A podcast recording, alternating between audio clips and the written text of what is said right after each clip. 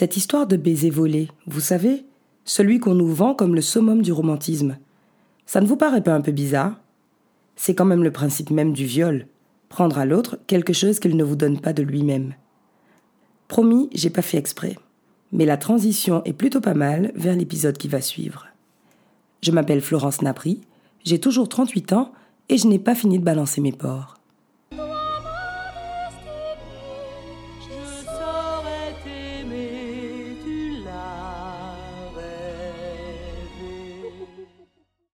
Rebelle et la fête. Moi paré pour sa sortie. Pour décharger l'estomac quand moi un paquet de pité Pas sorti moi la smanti Parce que les tibans là Coûter sans caille raconter là Rete courir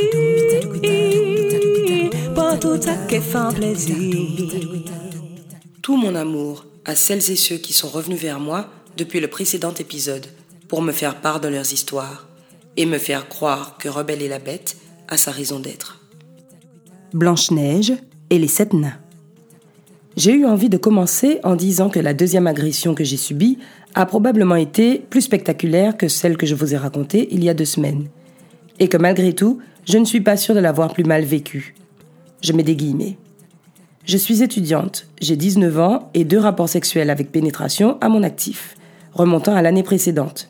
Autant dire que je ne connais rien au jeu de l'amour et que mes techniques de séduction ne sont pas encore super bien rodées.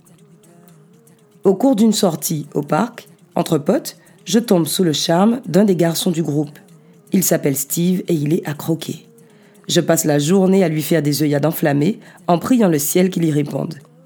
Nous nous retrouvons tous chez lui, le soir venu, pour clôturer cette superbe journée, dormant par terre les uns sur les autres. Moi, je suis enchantée d'être si proche de lui. Et si ça se trouve, demain...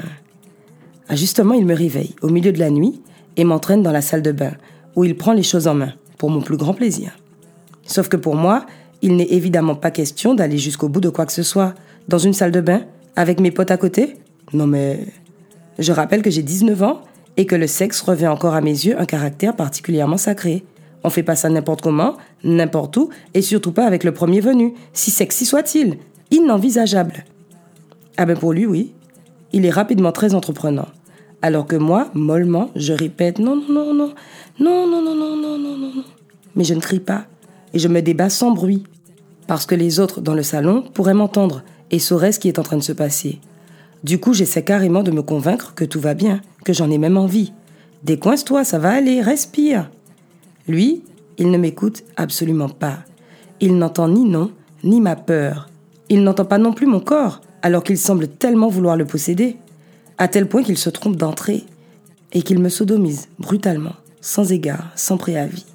J'étouffe un cri, je serre les dents, je ne pleure pas. Il faut souffrir pour être aimé. Quoi, c'est pas ça? L'affaire faite, j'ai remis ma culotte, rajusté ma tenue, et je suis reparti me coucher. Le lendemain, je crois même être la dernière à avoir quitté l'appartement, dans l'espoir de transformer ce faux départ en quelque chose de sensé, qui finirait par donner lieu, forcément, à une grande et belle histoire d'amour, que nenni, évidemment.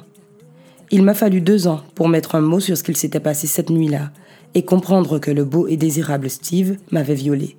Je ne l'ai pas vécu comme ça, plutôt comme une espèce de méprise. À ce moment-là, j'en ai parlé à mes parents, qui ont rencontré le jeune homme. Je ne connais pas les détails de leur entrevue. Ce que je sais, c'est qu'il a présenté ça comme un malentendu. Et vous savez quoi? Je suis sûre que c'est foncièrement ce qu'il croit. D'ailleurs, il y a peu, j'ai appris que quand l'occasion se présente et que mon nom surgit dans la conversation, il prend les devants et il prévient. Mais elle est folle. Elle raconte que je l'ai violée.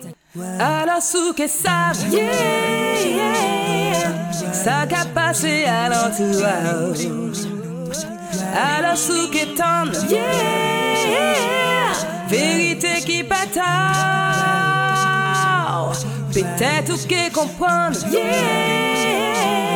J'ai mal à nous te prendre à pas bon Sept ans que suspendre Yeah.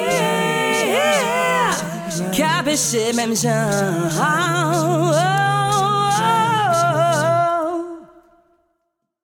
Les violences que j'évoque dans Rebelle et la bête n'ont pas vocation à attirer votre compassion.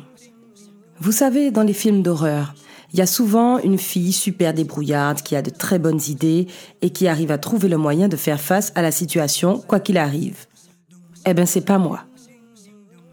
Moi je suis celle du tout début, celle qui est poursuivie par le loup-garou, qui essaye de s'enfuir dans les bois en talons hauts, en hurlant sans regarder où elle va, qui tombe dans le ravin et qui forcément se fait déchiqueter. On l'a bien vu venir. Ça c'est moi. Celle-là, une fois que le film a vraiment commencé, on l'a oubliée. Elle n'a servi qu'à poser le décor. Ce que je veux, moi, c'est que vous compreniez que ces violences ne sont que le lot de milliers de femmes que vous connaissez et côtoyez, toutes courageuses, toutes fortes, toutes exceptionnelles et presque toutes muettes, et de toute façon jamais suffisamment entendues. Ce que je veux, c'est que vous sachiez que l'appellation viol n'est pas valable que si les faits ont lieu dans une ruelle déserte, au milieu de la nuit, et qu'ils s'accompagnent de coups, blessures et hurlements. Et j'ai moi-même eu beaucoup de mal à l'admettre. Ce que je veux, c'est que vous entendiez que l'agresseur, qui peut être une femme, a plus rarement que souvent le profil d'un psychopathe qui fait flipper. Ce que j'aurais voulu, c'est être en mesure d'affirmer au moment des faits, en ce qui me concerne, ce que je voulais et ce dont je n'avais pas envie en étant sûr que l'homme qui me faisait face pourrait l'entendre. Ce que je veux, c'est que vous ayez conscience que le consentement n'est pas un acquis. Assurez-vous d'être sur la même longueur d'onde que votre partenaire. Tout le monde y gagne, croyez-moi. C'est con, hein? Et pourtant... Et ce que je veux, enfin, c'est qu'ensemble, nous repensions nos rapports les uns aux autres. Rebelle et la bête, un podcast qui invite à interroger et déconstruire nos imaginaires. S'il vous plaît, accordez-lui 5 étoiles et parlez-en autour de vous. Mais parlez tout court. Racontez vos propres histoires, femmes et hommes, et ensemble, libérons-nous-en. Poulimier, poulant mou, clair énorme et chimé en nous. Rendez-vous dans deux semaines pour le prochain épisode.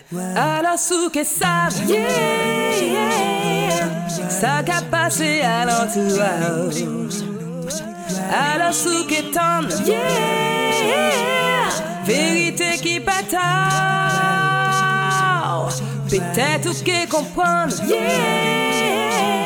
J'ai mal à nous te la babon que Yeah.